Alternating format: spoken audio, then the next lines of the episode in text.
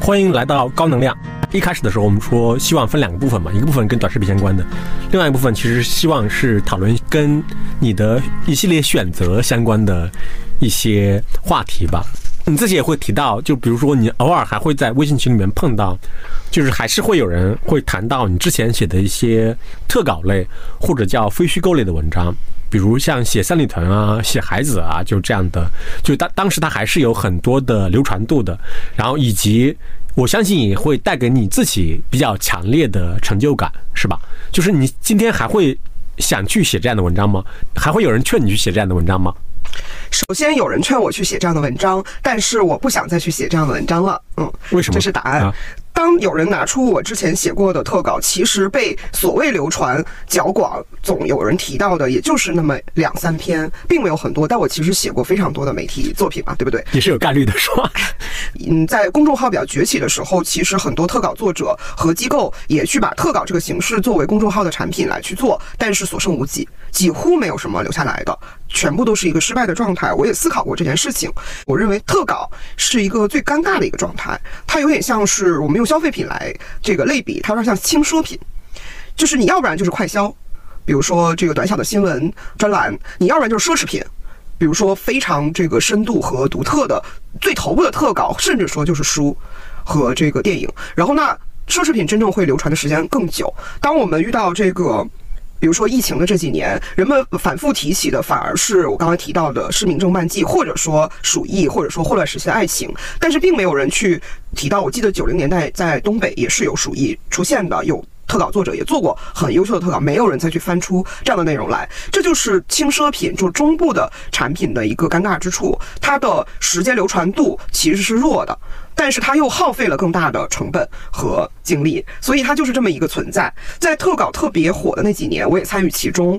我认为它满足了很多个人的表达欲和创作欲，这些个人也包含了我。我们没有能力变成一个能够写出流传超过十年以上的书的作品，我们没有这个能力。但是我们又不甘于做一些平庸的、快速的快餐快消品的内容生产者。我们希望满足自己充沛的表达欲，不浪费自己看过的那么多文学作品。同时又找到一个值得花费很多精力的题材，然后获得行业的声誉和用户的鼓掌，就是它更多的是满足了一群这样的人的个人的。情绪，同时它也留给了当时的媒体的用户很深刻的印象，因为它也有它的传播周期，一般可能是几年这样的一个时间段，一年或几年也很棒。但是它在更长的时间周期来看，无论是中国还是美国，我们不说其他的原因，特稿这个形态在我看来都是在衰落的，因为。第一个是信息的来源越来越直接了，大家通过社交媒体，你的信源的第一这个拥有人都可以自行发声，不需要一个中间商，就是特稿作者再去收集整理。其次是你这样子完成的一个投产比是很低的，可能你需要花费半年、一年的时间完成一条内容，但它的传播周期比原来是短很多。不是说不一定是数量而成的周期，这时候它有点不匹配你所付出的这个时间成本。我觉得这个应该就在我看来，特稿是一个历史的产物吧，很辉煌。很闪光，但是未来应该不是一个很主流的东西，要不然就是走向书的创作，要不然就是一个迎合当前的传播环境的、更有这个受众度和更跟用户有交互感的且持续性更好的媒体产品。我个人对自我的定位。向来我认为我都像是一个狐狸一样的人。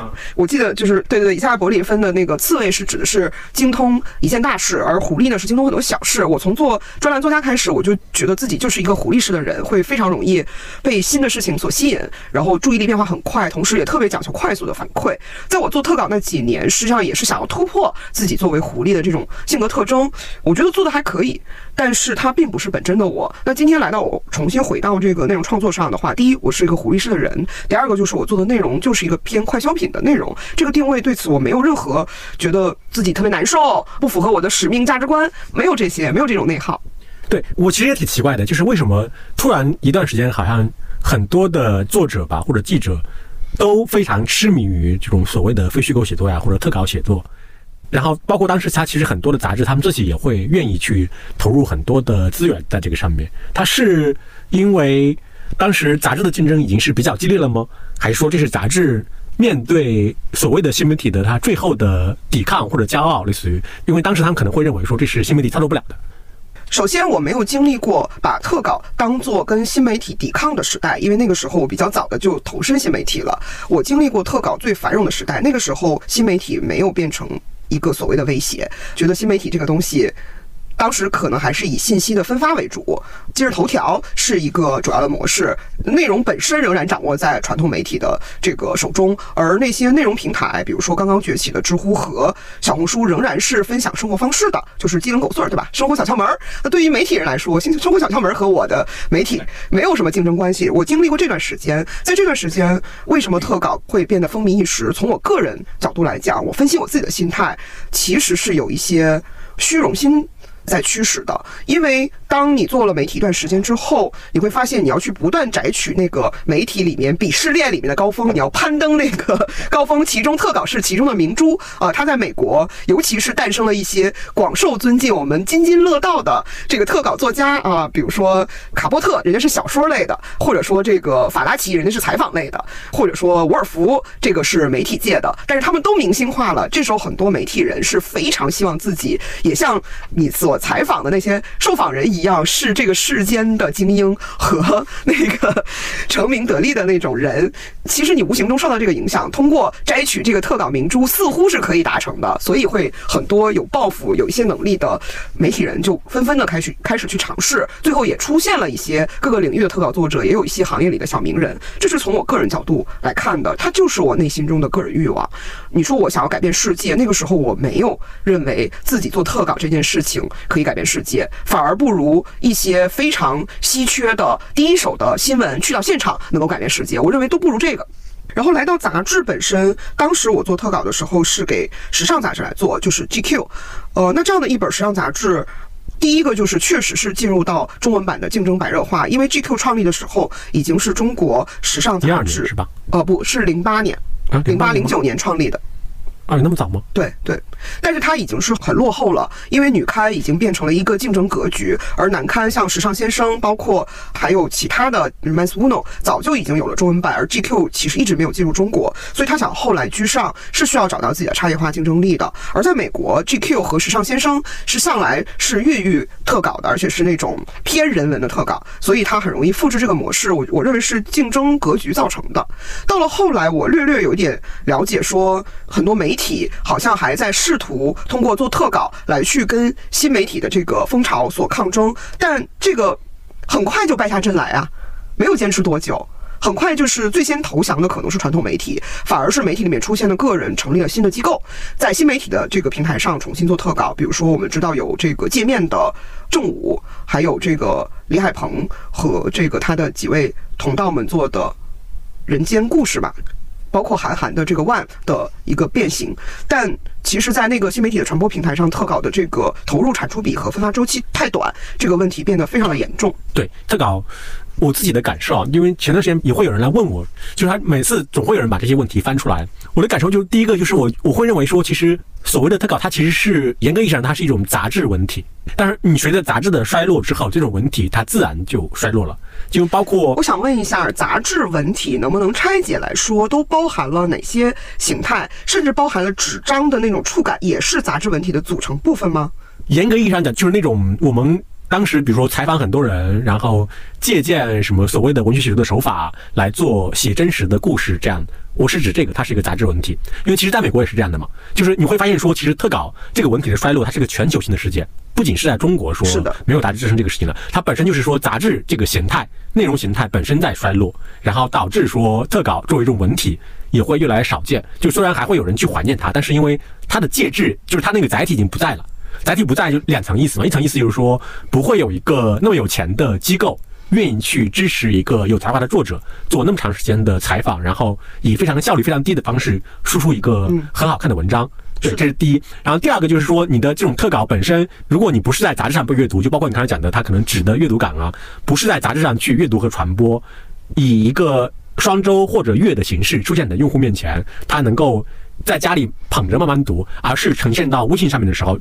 对，这这个形态转变影响也非常大。一个是时间性嘛，就微信它是微信是完全以天，甚至以小时来界定转发的热点。对，这是第一。然后第二是手机屏幕跟纸的区别在于，我之前经常感慨说，你会看很多我们认为还是很不错的长文章，它的微信的。最开始的留言，甚至高赞留言，往往不是评价这个文章写的怎么样，而是说长度。呃，对，说看完了眼都快瞎了，就是是类似于这样的评论。我一个是赞同，一个是需要有这个黄金时代这个商业能力很强的机构来支持特稿或类似于特稿这种低效的生产方式。现在仍然有人在做特稿，也是应该主要还是以机构作战的方式了。个人是确实不支撑。第二个是你说的这个形态嘛，我想补充一点，就是我们今天聊到了短视频，聊到了图文，还聊到了传统媒体，其实会感受到内容的形态其实是某种程度上是不能说完全百分百决定，但也相对决定了内容的生产方式。但是形态本质是什么？形态本质实际上是用户的阅读习惯和观赏习惯和他的心理锚点，这个也非常像消费品。我的一条短视频不会有人拿它的信息密度和一条公众号来比较，用户他不是这么来去比对的，他的心理的感受就是短视频就是和短视频来比较，公众号就是和公众号来比较。同时，一个特稿放到了公众号平台上，它的这个心理锚点就出现了混乱，它和那些可能你说的一天和一小时传播周期的内容来比较，大家能感慨的是哇好长，或哇我眼睛要瞎了。但是其实阅读的这个习惯还是和读那个一天生产出来的内容是差不多的，因此它的这个接收效率是很低的，更加的浪费了特稿的那种这个精工细琢的生产成本，所以就是出现了各种各样的错位，最终还是形式和内容本身的结合实在是太重要了，而有个匹配。对，这里面来到了一个媒体人一度特别爱讨论的话题，叫做内容为王还是渠道为王？我觉得谁都说不了谁是王，它只是在不同的时间阶段，这两个东西是要结合在一起看的，哪一个占比更高？但这两个东西都是非常重要的。就是你在杂志的黄金时代，在当时，即使现在看来，大家也是很好的杂志嘛。就那种工作的经验啊、经历啊，我不知道它会对你有滋养吗？有很多的收获吗？对于你后面做的那些事情而言。我最近开始做短视频，它的很大的变化不就是从一个内容的从业者、操盘手转变为又回到了内容的创作者，而且是最前端的创作者。这时候我会经常想起自己还在做创作的那个年代，这里面包含了写专栏，也包含了做特稿，都混在一起在思考。它带给我非常相似的感受，就是创作本身的生理性快乐。你收集信息，然后消化信息，并且来表达，并且获得了这个反馈，这个是仍然让我现在想起来的很重要的一些回忆吧。然后除此之外，其实我觉得它就是一个行业的辉煌，我只不过沾了行业的光，我享受过当时的一些行业的名气。受尊重的情况，包括你往来无白丁，对吧？每天接触的人，我前两天其实跟抖音的一位工作人员见面的时候，他就提到说，坤老师，我上大学的时候就是三联、南方周末、万象和 GQ 的忠实的读者，我的人生的目标就是我毕业之后要去这样的杂志工作。但是等我毕业之后，发现呃这样的杂志 不太行了，然后真正的内容的大厂变成了头条、抖音等等。但是坤老师，你想过没有，你所处的就是当时的大厂呀？我想说，哎，这是第一次有人这么形容这些杂志，说的也没错。那我当时就是在这个大厂，他说你就是当时的大厂高管。那我其实沾了这个所谓大厂的媒体大厂高管的这个光，它是这个大厂带给我的。可能我有一些自己的能力，但是他不能说这是我个人应得的。这是我后来回头看觉得最大的一个体会，就是本不应该出现在这里的媒体老师，为什么会有这个？其实在我创业的时候，这件事情变得非常的显著。等到我变成一个创业公司的创始人的时候，我需要传事儿。传事儿背后就意味着传人，这时候我会发现，我原来依靠媒体大厂的这个交往的人群，其实是被筛选过的。你在年纪轻轻加入到一个知名的杂志，同时你又是主要的负责和这个世界上最成功、最漂亮、最聪明、最有钱的人打交道，你会误以为世界是这样子的，是由这样的人构成，或者说大多数的人是这样子的。同时，你还会误以为你本人也是这样的人。但是等到我开始从零到一做一个公司的时候，首先我的员工是五花八门的，因为只有不同的工种才可以支撑这样的一个公司。接着就是我要接触的人也是五花八门的，这里面有投资人，有这个合作伙伴，然后还有一些干脏活的人，对吧？忽然发现你对这个世界的认知变了，原来世界的参差是这么大。可是那时候我已经三十多岁了，我对世界的认知，我的开化，我开开窍也太晚了，对我真的是极大的冲击。一个三十多岁的人才第一次认清世界的真相，是很痛苦的。是对，因为我印象很深刻，比如今天的字节跳动俨然已经是一个世界级的互联网平台了嘛。当时张一鸣他就是真的是我们做活动他就会来。当时险峰就易险峰他们做《好奇心日报》，嗯，那是哪一年我就有点记不起来了。一三一四年吧。对，那那已经其实也很晚近了。他有天他突然问我说：“哎，他说我们刚创业，我们其实需要点流量，你认不认识张一鸣？能不能介绍来我们约着吃一顿饭？”我说：“我想了一下，我说行啊。”他但是我跟他另外一个同事就张立东更熟，就是现在的抖音的董事长是吧？就是我跟张立东更熟。我说我可以跟你约下张立东，然后人家张立东要从那个大西边嘚嘚嘚跑到东边来跟我们吃饭，当时就是这么一个过程。就是其实你当时是因为你的媒体人的身份，你其实是相对容易接触到这些 CEO 啊、创始人啊。是的，对。但是当你实际开始去做一个事情的时候，你会发现说，你其实是跟张一鸣的下属的下属的下属的下属的下属打交道。是这样的，没错。等到我真的下场来去做自己的一个公司。这时候你会发现，哎，我早先不是跟他的创始人谈笑有风声吗？怎么为什么他派了跟他隔了八个级别的人来跟我谈合作的？那对不起，你公司的体量，你要合作的那个商业价值就是这么点儿，这就是世界的真相。这时候你才会发现，媒体人是一个，我觉得是一个很棒的职业。黄金时代的媒体也是一个滋养了一大波年轻人的职业，非常像那个有一些投资机构的投资经理，二十多岁接触非常高端的人群。但是它也有另外硬币的另外一面吧，就是它会让你对世界的认知是错位的。如果你自己，比如说，假设你当年没有创业，你比如说你还是留在《三联生活周刊》或者留在 GQ，，你会认为说你会喜欢那个你自己吗？就他会是一个什么样子的一个人？结论就是我会不喜欢，因为媒体发生了变化。即便我认为三联和 GQ 仍然是在新媒体时代转型非常成功的传统媒体，可是你看它流传很广的内容，其实是偏个人新媒体和自媒体化的。这个未见得一定要用机构的方式来去运作，你作为一个个人，其实也有可能复制。如果此刻我仍然待在这样的机构，我可能会有点难受，有点痛苦，因为我觉得就是匹配吧。我做的事情要匹配我的收益。我如果仍然痴迷于去做特稿类的东西，我应该去匹配它对人们的影响。我不一定是有多少人赞美，而是说它应该持续更久，被人记住，对世界的影响更大。就真的能够影响决策，影响人们的认知，但不是只传播一天。如果我不选择匹配，我在这样的机构还做着个人化的自媒体式的东西，要和半佛仙人，要和新事项等等这些自媒体机构，要和黎贝卡，要和早期的米蒙，包括要和现在的思想史外有引力短视频的账号的创作者来去竞争，要和易公子竞争，我会觉得第一。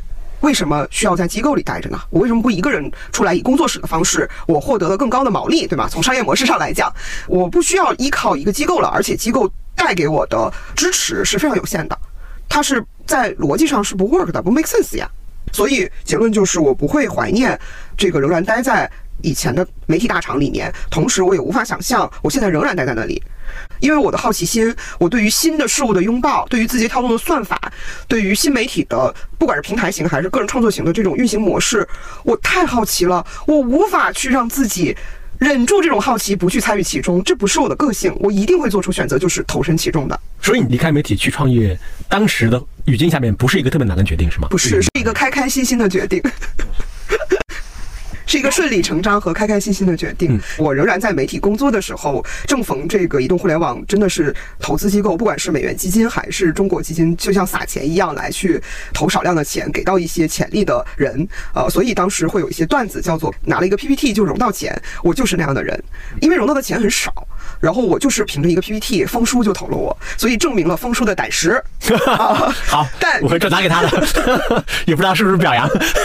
但与此同时，我坚持了四年，我觉得其实不算是一个失败的项目，但也不是个成功的项目，并没有去损害风叔的这个 判断力，是因为到很早他投完我之后就离开了 IDG，变成了去创立了他的这个丰瑞。对对对，这个项目就跟他就切割了。后来我就变成了和其他人在做沟通，所以这个项目的。后期的发展跟风叔是没有关系的，嗯，就是本来是有可能成功的，是吧？对，那时候确实是感觉那个浪潮就确实有点那个非常过于火热那个感觉，因为我我印象很深刻，那时候我做杂志，去徐小平家吃饭，然后就徐小平当时开复也去嘛，然后徐小平看到我就说，哎，李湘要不要创业？我跟开复投你，说如果开复不投，我就自己投你。他们会看到一个人，就会试图去游说你。你要不要去？就是有一个新的东西啊，什么？就是当时大家还是比较兴奋的，就可能甚至有点狂热那种感觉。我觉得就是狂热。嗯我当时是狂热中的一部分，并且就是被这个浪潮裹挟。因为除了你提到的这个场景，还有类似的场景，甚至我的投资人会要求我去介绍一些媒体的高管给他们认识。那些人都正正经经的，也从来没有想过要创业，但是大家就是想要认识，并且去了解一下你待的开不开心啊，然后我要不要来去这个给你一点小小的钱，然后压一个成功率啊，就是非常的狂热，甚至这种狂热气氛中包含了你融资成功就是成功。我在很短的那段时间里面是享受过这个这种感的，因此把融资这件事情也当做我创业的一个很重要的成就和里程碑。但是其实，当真正的参与去上手做的时候，你会发现融资这件事情就是一个起点而已。它后面要解决的问题是如何：第一，有自己的商业模式被验证；第二，有你的正向现金流；第三，还得打平，接着才要盈利。这一切的东西都跟融资其实是不相关的。后面真是九九八十一难。我觉得我没有创过业，没有操盘过一家公司，是一个纯纯的内容创作者和编辑。我对世界的认知又是非常窄化的、精英化的，所以在我创业的前两年吧，我觉得一方面是沉浸在这种狂热气氛中，我融资成功了，我拿一个 PPT 就融资成功了，我多么的牛；一方面又沉浸在不为外人道的那种挣扎中，因为你什么都不懂，真是什么都不懂，一切都是现学的。就是在这样的一个环境下过了两年，对。全靠自己的聪明才智撑了下来，是吧我？不觉得是聪明才智的问题，聪明才智完全不支撑这样的一个体量的事情，是不支撑的。呃，当时公司人最多的时候是不过百人，靠聪明才智是不行的，它靠的其实是经验。我们今天说很多事情就叫做信息差，品味是信息差，判断力是信息差，逻辑能力是信息差，就是你见过、你收集过和你真正操盘过多少东西，最后它才能够量够大，才能够。变成你做决策的依据。如果这个量太小了的话，就是靠本能、靠猜、靠运气，跟聪明才智一点关系都没有。对，就是管理经验，它其实也是信息差。对是的对嗯对。所以才会有很多的，当时至少在硅谷，比如说他投资人会建议那些有前途的年轻的公司去请一个有经验的职业经理人过来做 CEO 嘛。是的，是的，嗯嗯，对，而且你当时去创业，其实选择也是蛮与众不同的，因为当时大部分的媒体人出来，他其实还是顺理成章的，就是继续做内容吧，就各种形式的内容。比如当时，比如可能有基于公众号去做创业的，然后可能有基于视频形态去做创业的，因为当时应该是就是互联网上的短剧特别火嘛，就是也会有这么一波浪潮。但是其实你当时你做的其实更像是社区，是的，它不是一个单纯的内容的创业项目。是的。呃，我觉得当时我的。先见之明吧，智慧之处，就风叔投我的 PPT 的核心主旨，是来自于我对于内容生产形式未来的一个判断。它也确实是如今我们看到的，就是个人创作者崛起，而机构创作者衰落。特别是最早会发生这种情况的是发生在生活和消费领域，而我做媒体的时候是比较偏文化生活方式，所以我就认为不需要一个专业人士来告诉大家什么饭馆好吃，不需要一个专业人士告诉大家什么电影好看，这个是我的一个判断。所以社区就是这样的一个形态的集合，这是我的所谓先见之处，也是打动风叔的地方。但是我的无知。也带来的无畏，就是我对于做一个平台型互联网公司，同时它的核心产品是一个 App，是非常无知的，以至于我觉得没所谓。为什么不可以做？周元可以做，区方可以做，我为什么不能做呢？当时就是抱着这种心态，开启了这样的一个内容社区产品，对标也确实是知乎和小红书这样的一个模式。但是很快，第一个坑就是我对于 App、对于互联网产品的无知所带来的第一找方向，因为我觉得那个我是其中之一。当时的知乎和小红书其实对于自己的商业模式也不是非常清晰，所以我现在还不清晰，没事儿。所以当时我是在一个完全没有商业模式的情况下，只去着重于第一个阶段，就是把这个内容生产者先聚集起来，接着再把用户增长做起来，就是。同时在搭建给这两者之间的一个工具，就是一个平台啊，做好它的生产工具，做好它的分发工具，做好它的增长工具，就是在这个模式之下。但是这件事情变成了我在创业后期最大的痛苦，就是没有商业模式。实际上，它太考验我的融资能力和讲故事的能力了。这时候就会出现上气不接下气的一个问题。第二个就是在找人这件事情上的无知，因为事儿决定了人，可是我没有做过 app，不会产品分发增长。技术，这时候我第一要去找到这样的人，第二个要去找到对的人，接着要想办法跟这样的人一起去共事，调动大家的这个能动性，并且一起来去完成一个正确的一些决策。这些通通对我来说都是第一次做，毫无经验。然后，所以那段时间我的情绪管理是很差的，是因为挫败真的是多于成就，所以让我每天都沉浸在一种左边今天又获得了新知，探索了这个人生和个人的能力的边界。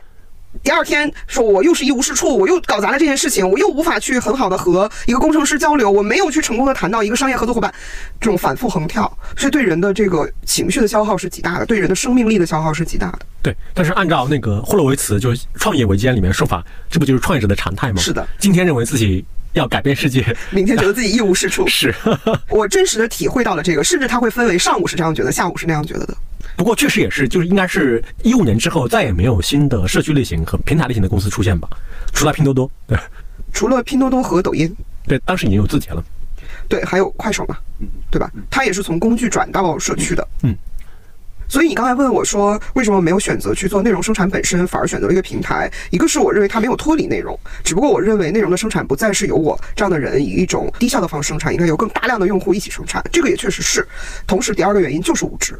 我对于做移动互联网这件事情有多难，需要投入多大的资本和我的能力是没有感知的，所以靠着一种无知无畏的一腔热情就开始了。那如果你今天回头去看的话，我不知道就有没有一些事情其实是。当时如果做了之后，可能会结果会更好一点，还是说，如果按照我们刚刚讲的，一五年之后没有新的社区型公司出现的话，就无论你做什么，它都是一样的，会是哪一种？有一件事情是非常明确的，至今想起来都觉得很遗憾，就是。我看上去在做一个平台，但由于我能力模型的原因，导致我反而是内容的组织生产做得很好。它是一个介于媒体编辑部和平台之间的状态。也就是说，我的用户第一非常的垂直，我们叫雅痞女性，就是城市中高受教育阶层的女性。她们一方面有一些类似于今天小红书的生活方式，但是同时她也有我刚才提到的，没有把一切都生活小窍门化。她会谈论在亲密关系上会谈论这个更有。知识和多元思维的亲密关系，然后在这个公共信息上会关心英国脱欧等等这样的一些公共信息，也就是说是一些更丰富完整的女性。那在这样的一个垂直人群中，数量是不多的。我一个 app 它的这个总的下载用户量才不过百万，DAU 也不过万级，但是他们的活跃度很高，内容生产的能力很高，而且生产的内容比一般的。普通用户的那种比较浅薄的内容要深一些，所以形成了一种媒体编辑部生产和最真正的大众型平台生产中间状态。那当我掌握了一群第一，现在看叫高净值用户，而且非常的精准，且这样的用户群体，其实在当时看来量已经不小了。第二个就是我除了在 App 上发现他们有很丰沛的生产能力，同时我也在公众号上，在知乎上去分发它这个内容，也获得了一些反馈和成功。在公众号上的数据增长非常快。当时我记得是二零一五年左右，公众号正式冉冉升起的一个模式，而 App 其实是一个走下坡路的，因为红利在消失，大的平台的虹吸效应让我这种新平台是很难做增长的。但是就是我对于移动互联网的创业，第一没有经验，第二。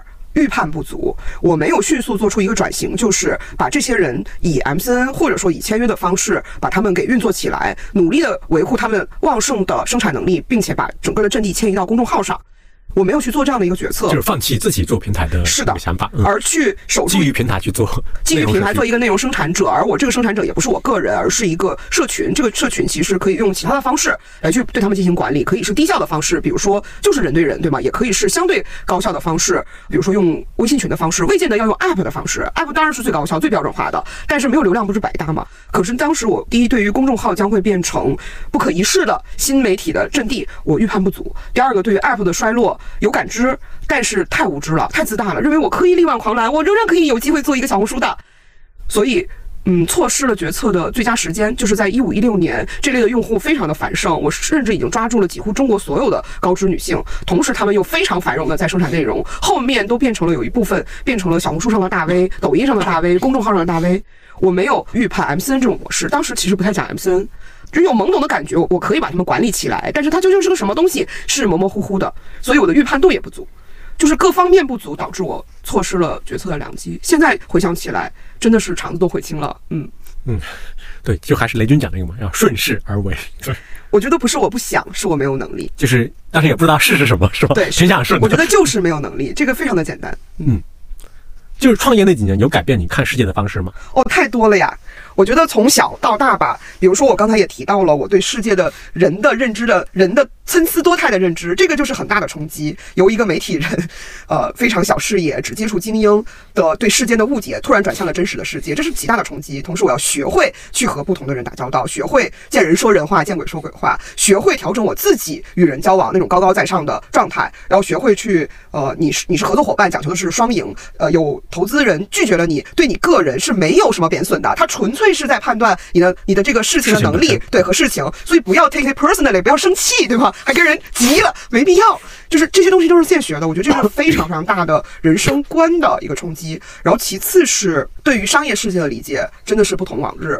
嗯，比如说我要去了解商业模式究竟是电商还是自营还是游戏。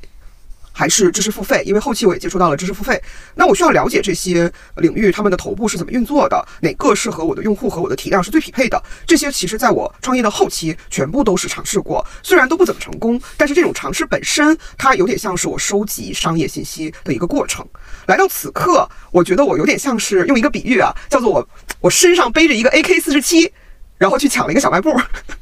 这是翔哥，你曾经形容我的一个状态，这是什么意思呢？就是我在内容行业，我觉得我应该是一个短板很少，几乎对于全链条全部都涉及过，甚至去操盘过的人，不管成功和失败，已经没有盲点了。从内容的自己生产到组织生产，到传播，到用户的增长，到技术，到产品，到算法，全部还有商业模式，全部都来过一轮。因此，我此刻在来做一个短视频，是以一个个人创作者和个人工作室的方式来运行。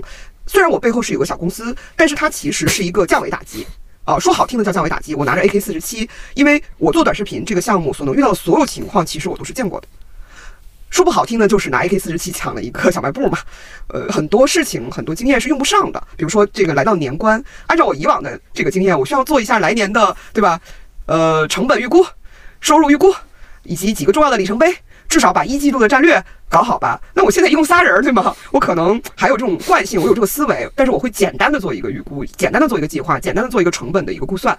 呃，但是如果我以前没干过这个事儿，我可能这些事情都不会做。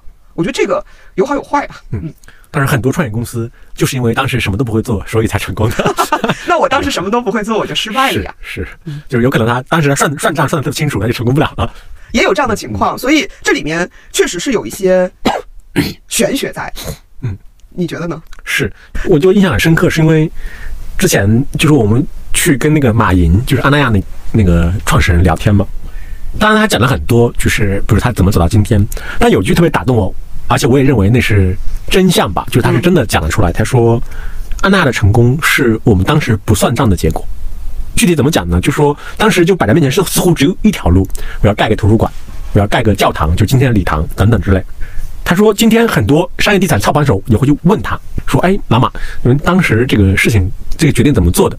这样马马云就跟他讲，就说：‘哎呦，这个精神建筑啊，审美红利啊，讲一堆马后炮式的总结是吧？’然后讲完之后呢，他是那个商业地产的那个人，就是说：‘哎，挺好。’然后过段时间又来找他说：‘哎，说老马，说我们的财务说让我算一下账。’他说：‘我们财务说这没关系，哪怕这个图书馆这个礼堂一直都赔钱了也没关系。’但是老板能不能把这个账算一下？对我们你你得计提损失嘛？就是我们把它归到哪一个门类里面？马云一拍脑袋说：“哎呦，这个事儿对我还真没有办法这么去跟你讲。”他说：“因为我们当时是完全不算账的。他当时让我们去算账，那就走不到今天了。他当时他为什么不算账呢？是因为他说我们当时就只考虑说下个月公司账上还有没有钱，我们只考虑这个问题就行了。其他问题我们不考虑，就是因为你走到这儿，这只有一个路口，你必须往前走，不然你就别活了。他是说这么过来的。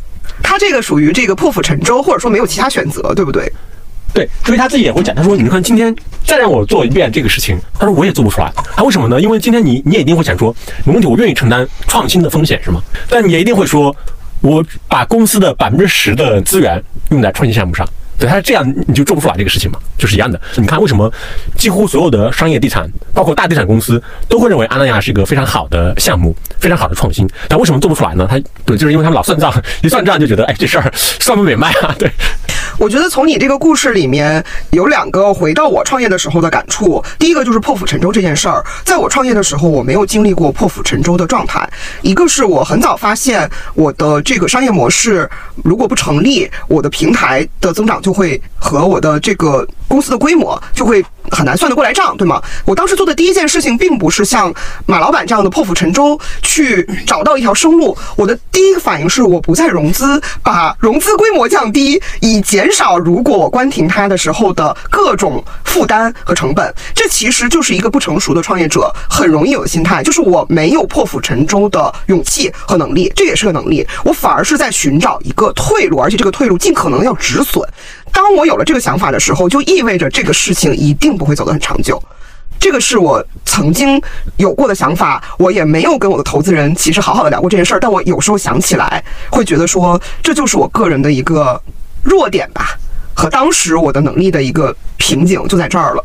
然后第二个就是内容型产品和一些新消费，就讲点美学的产品。其实你仔细想想，它一定有一段时间在它的品牌项的事情上是要不会算账的，是因为这种品牌市场项的东西是非常难量化的。你盖了一个图书馆，你如何去衡量它的这个人流和人流所带来的转化呢？它直接的转化是不可统计的呀。然后它有可能完全是个间接转化，就是这个人看了这个教堂和看了这个图书馆的图片，看了十次。才决定去一趟，你无法追踪了。但是很多很多的这个，它对一类公司是最重要的，一类就是这个内容型公司。比如说现在我做的这个短视频项目，还有一类就是很多讲生活美学的消费品，它也需要在市场部和品牌部那里有一些不计成本的一些投入。但是我们做互联网这么多年之后，其实是有一个很我觉得有点过激的一个想法，就是一切都要讲 ROI，一切都是可以追踪、可可算的。它比以往可能要。多了很多的工具，可追踪、可数据化、可量化，甚至连这个机场广告牌都是可以相对量化的。但是它却忘记了很多这种品牌项的动作是不可量化的，而它带来的生机有可能确实是超乎想象的。这时候来到我的这个短视频项目上，有一部分的内容，我觉得它在增长上给我带来的直接增长是算不过来账的。但是我认为它完成它的品牌的。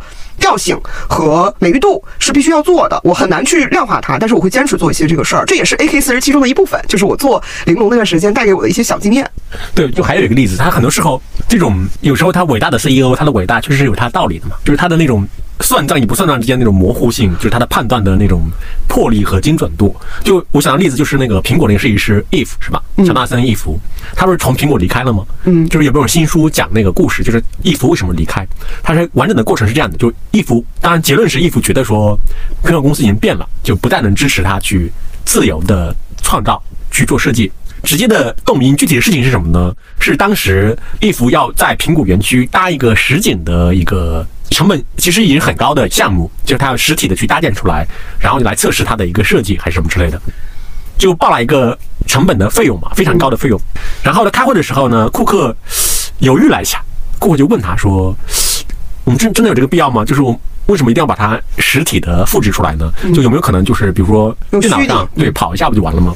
但是最后，库克还是批准了这个事情。哦，但是坏就坏在那个犹豫。对，就因为他多问了这个问题，然后伊芙就觉得说，我的那个创作的自由度不再像乔布斯在的，对，不再像乔布斯在的时候那样的受到那种百分之百的包容和支持。艺术家的自尊是多么的 脆弱，对，敏感，对，嗯，所以他就很好玩嘛。其实来到今天，我们见到的很多新消费品牌，我觉得我举一个例子，比如说关夏。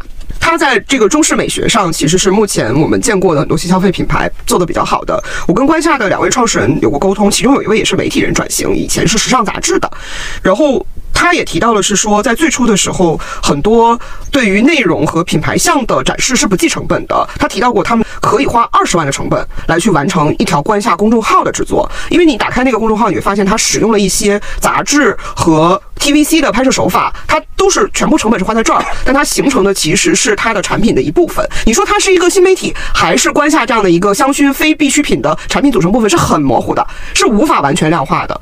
然后同时在关下内部有一个内容部，在这个创始人的眼中，内容部也不是一个叫做市场部，他没有把它定位为一个纯粹品牌和产品是割裂的，它和产品设计中心是完全几乎一体的。包装、媒体的内容和它的香薰，整体都是它的产品。我觉得这个其实就是一个很重要的例子。对于很多讲究美学的公司，内容本身的价值确实可能体现在这儿。对，就可能。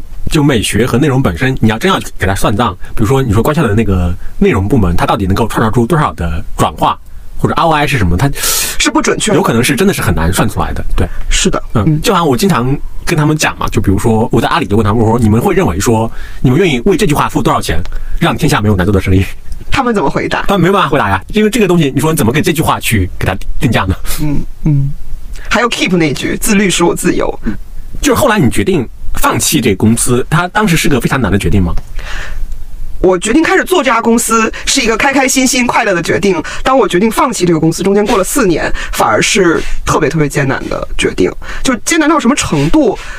我有一个星期躺在床上，没有出门，不肯下床，只有吃饭、吃喝拉撒，不得不起床，然后。灯也是暗暗的，我在躺上躺在床上干什么呢？也不是说我就经历这个像发烧一样的煎熬，没有，反而处于一种精神的舒适状态。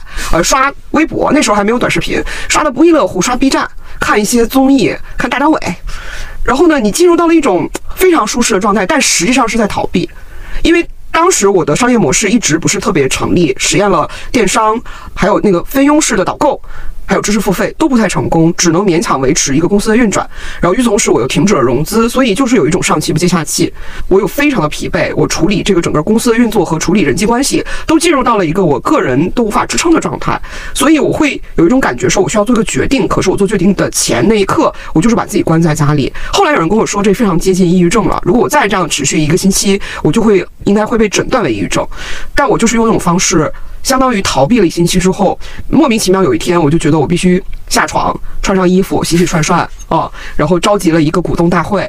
跟股东先商量，说是不是作为一个平台型公司，它是不成立的。当时很多股东建议我说，把它转成一个内容生产方，就是我说的应该做决定。可是那个时候因为错过了最佳决策时间，它已经到了二零一八年了。其实公众号的这个整体走势也在走下坡路。如果做这个决定也是蛮艰难的，它也需要我调用我非常大的一个精力。我觉得我做出的决定，并且试图说服那个我的投资机构的决定的那个核心的原因，就是我作为一个人。是创始人和 CEO，这个公司也没有做很大的体量，基本上也靠我这个人在驱动，对吗？我这个人不行了，我累了，我实在是太累了，我一天都坚持不下去了。对，这就是王兴那句话嘛，战斗是以那个战斗的一方 彻底丧失战斗意志为结束，就是这样子的。第一，那个时候它仍然是一个早期的公司，是创始人这个人驱动的，或者说是联合创始团队几个人驱动的。其次是当我说出这个的时候，我的老股东们全部都表示理解，因为他们知道，当我整个人。这口气泄了之后，其实是非常非常再难去调动我了。不管它还存在着什么样的从商业模式和融资可能性上的可能性，因为当时其实还是有很多用户的，像我说的，它声誉还是很好，同时抓住了一群高净值的用户。其实如果坚持下来是有很多可能性的，但是我的人不行了。然后，其次是得到了老股东的许可之后，我又去找了团队，特别是重要的团队成员。我给大家的理由也是：第一，我人不行了，这个大家也都理解，因为我的状态非常差；其次是当时有一些现金流，主要是靠广告，也保证每个人都是拿到自己应得的钱，所以就比较平顺。在决策之后是比较平顺的，把这个公司做了一个了结。之后，其实他在决策之前是最艰难的一个时刻。我的艰难是在于，我要自己承认我不行了，同时我要告知所有人我不行了。这其实是一个特别特别大的决定，是非常大的勇气的，因为你你靠的这这口气，你怎么能接受自己不行了呢？但是我就是不得不。在那一刻说承认是的，我不行了。在我说出我不行了之前，股东建议的事儿太多了啊！把公众号坚持住。哎，你不要来给我们发任何的财报了，每月不需要发这个你的数据报告。你去任何一个国家，你去待三个月，各种建议全有。我说我思考一下，最后的结论就是我真的不行了，待三个月也不行。当然，比如首先我其实是很赞同就张一鸣那个说法的嘛。如果你的一家公司就是它已经没有。好转的迹象，或者说变成一个非常向好的趋势，你即使把它关停，其实是一个非常善良和明智的决定，比他让他苟延残喘要好。就因为张一鸣他其实也是连续创业者嘛，就是他在做今日头条之前，其实也有一些创业项目，然后他当时也是很果断的去舍弃它，然后继续去找一个新的方向。他会认为这个其实是对所有人都好的一个决定。对，其实回到你的例子是一样的嘛，就是他其实会有很多人他会选择说，就是所谓的连续创业嘛。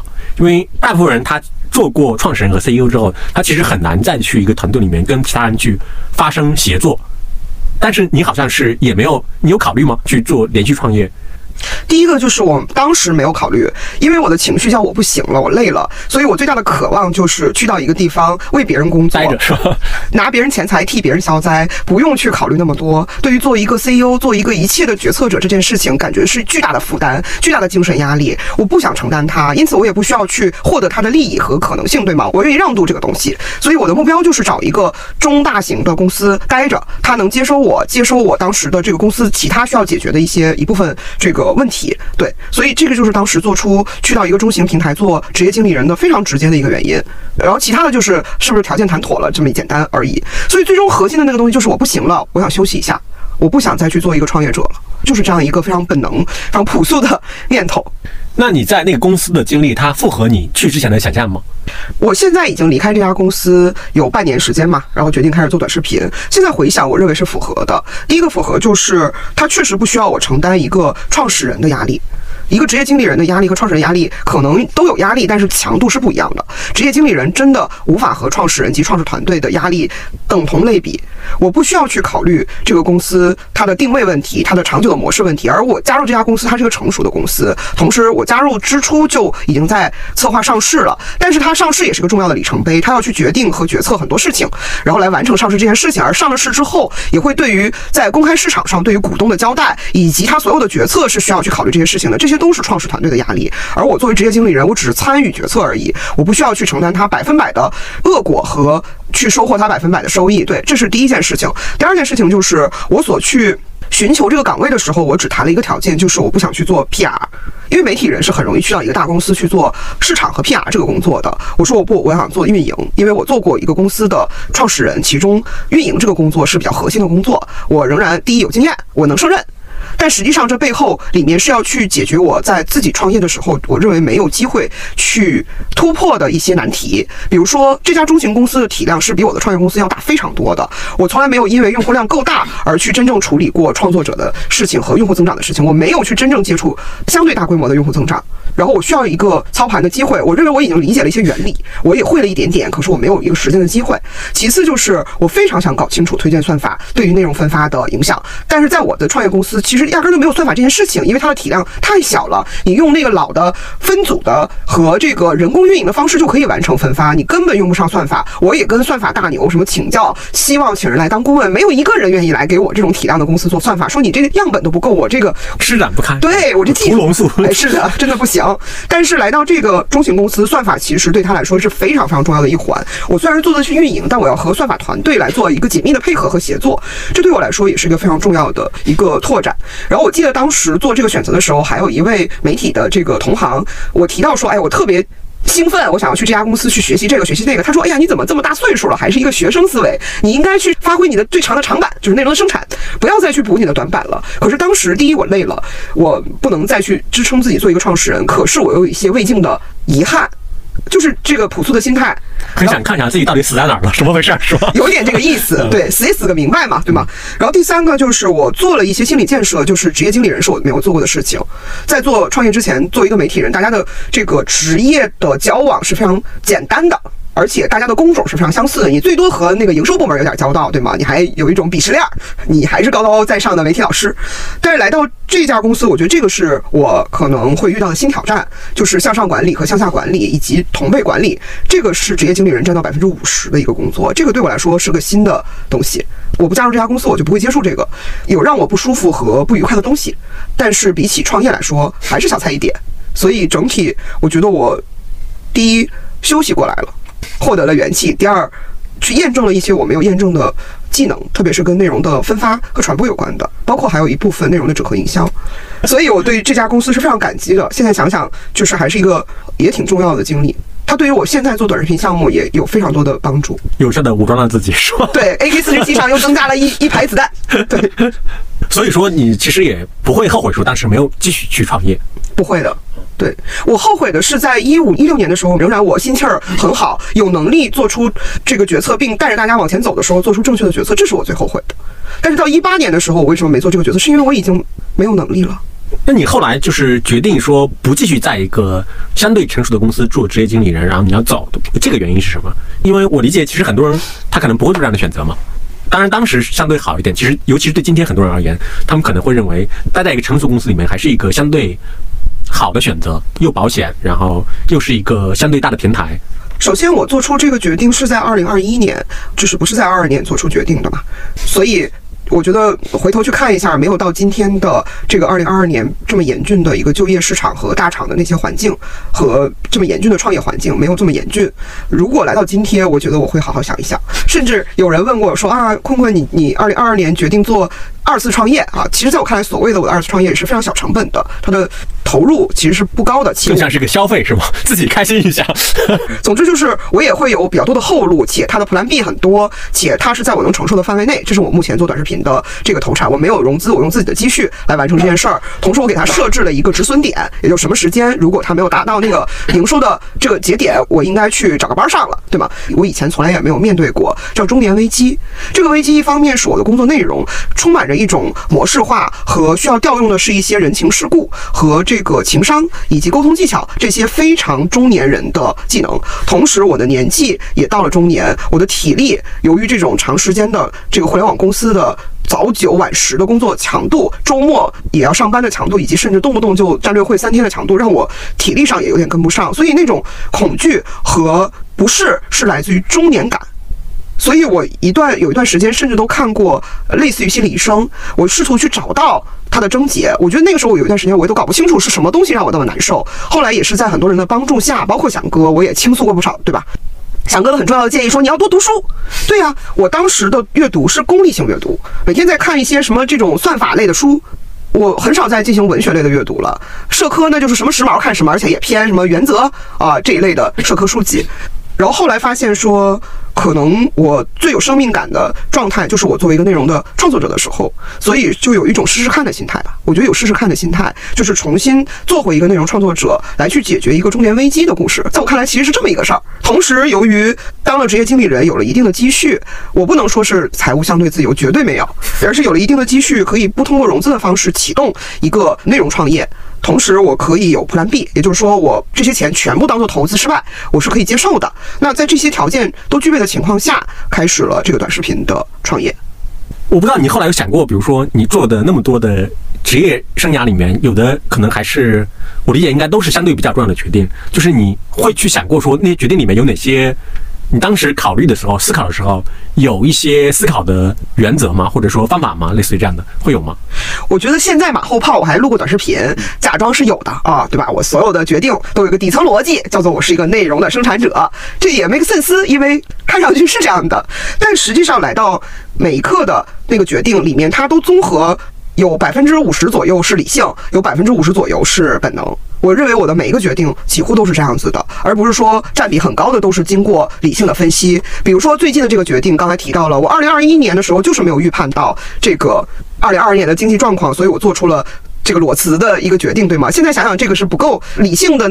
我所有的决定中都有点像是理性，是我对行业和对标的。判断以及找翔哥这样的人去，就是相对重要的能够给我提供决策帮助的人去沟通来看反馈，这是我理性的动作，而感性的动作更像是默默的自己来衡量感受。因为刚才不断的提到我在寻找年轻感，我在寻找生命感，我在寻找独自一人的创造感，其实它都跟生命体验和包括我创业。感觉自己不行了，它都和情绪管理和生命体验有关，而我这个人可能就是这种特点，就是这个部分的占比就是很高，我不能去违背我的这样的一个感性占比和理性占比都共存的一个状态。对，这就是我做决定的一个特点吧。我现在马后炮回想是有这个特征的，它没有什么处事原则，反而是有这些特征。未来我做决定，估计也是在这个特征的影响之下会做决定。嗯，二二年的经济状况，它对你会有影响吗？其实是没有的。你为什么会认为它是一个这么大的影响的变量在里面呢？二二年对我的短视频项目其实是一个投入期嘛，对吗？然后我认为可能在二三年的时候，我需要去验证我的商业模式。来到这个短视频项目，我现在处于一种可能是也是最嗨的状态。第一个就是第一阶段的验证没有失败，就是产品本身的最小成本验证，内容的生产和用户的反馈没有叫做失败，它有一点转动了起来，并且在一个确定的方向上。但是它的商业模式还没被验证，这背后其实蕴藏着巨大的失败的可能性。我们都说创业百分之九十九不就失败吗？我这么牛，我经历过这么多，我就百分之九十吧。但是其实失败率也很高，但是我还没有去迎头赶上这种失败。的可能性，所以我在二二年其实是最爽的状态，是一个在现实层面投入期，经济好与坏对我影响不大这样的一个状态，因此我赞同。但是二二年带给大家和带给带给大家指的是带给我这样的创业者和。消费者这里包含了内容消费者和其他的品类的消费者，实际上是一个信心和消费习惯对未来的变化的一个改变。这个是我让我觉得很害怕、很担忧的。它在二三年、在二四年、二五年是要花多久时间才可以恢复到二零一九年，甚至二零一九年之前呢？这个我也判断不了。但是我本人所受到的这种情感和未来消费习惯上的冲击是非常非常大的。那它一定会影响到我的商业模式验证期，这个是一定会受影响的。但是无论你在什么地方，你都会感到害怕的。对，但是创业不是本身它的那个防火垫儿更薄嘛？然后如果在一个大厂待着，那不就是稳妥性更高嘛？仅仅是在这儿差异在这儿而已。对，你在大厂，它其实是有两种可能性嘛，就是尤其是在一个下行期，就是资源非常有限的情况下，一种可能性当然是就好像船要沉的时候，一种可能性当然是像泰坦尼克号那样的，大家彬彬有礼，然后还妇孺优先的逃生，类似于另一种可能性就是太平洋大逃杀嘛。对，就是竞争会更白热化惨烈，然后内部的就是内卷吧，内卷程度会更严重，可能大家会更那个，总之可能会让你感到更痛苦吧，就是一个有限资源的分配过程里面。像这样的一个判断，包括我和之前的同事保持了联系，他都增加了我的悲观。第一，他没有去改变我的决定，同时不会让我认为我做短视频这个决定是后悔的，这是不至于的。我只是觉得我二零二一年对于二二年的预判有点过乐观了。这个是有一点小小小的预判失误，但是我绝不后悔。我认为当时是我也应该是比较好的做决策的时间，因为我本人的情绪也提到了，情绪对我来说很重要，也是到达了一个临界值，我很难再去花那么久的时间和中年人的那个消耗感，然后让我再去坚持那份工作了。所以我那个时间点我要做这个选择。可是来到二三年，我也在做我的投入和营收模式的一个基本的一个预判，我真的还蛮悲观的。但是我认为整体应该还是要乐观，只不过这中间的周期有多长，我判断不了，是这样的。今天其实还蛮意外的，因为我跟翔哥认识这么久，我们如果没有这样的一个场合，其实很多话也不会到那么深。这个是今天我觉得聊了蛮久，希望这里面能有一些能够提供确实的生活小窍门儿啊，创业的这个决策的一些依据，然后甚至有一些感觉啊，你做出人生决定的镜子，甚至可能就是虽然听了个热闹，觉得还挺有意思的。嗯，希望是这样的。确实，互联网公司没白干是吧？至少用户意识是有了，必须得有呀。嗯，好吧。好，谢谢坤坤，谢谢翔哥。嗯，好吧，那大家再见喽。好，拜拜。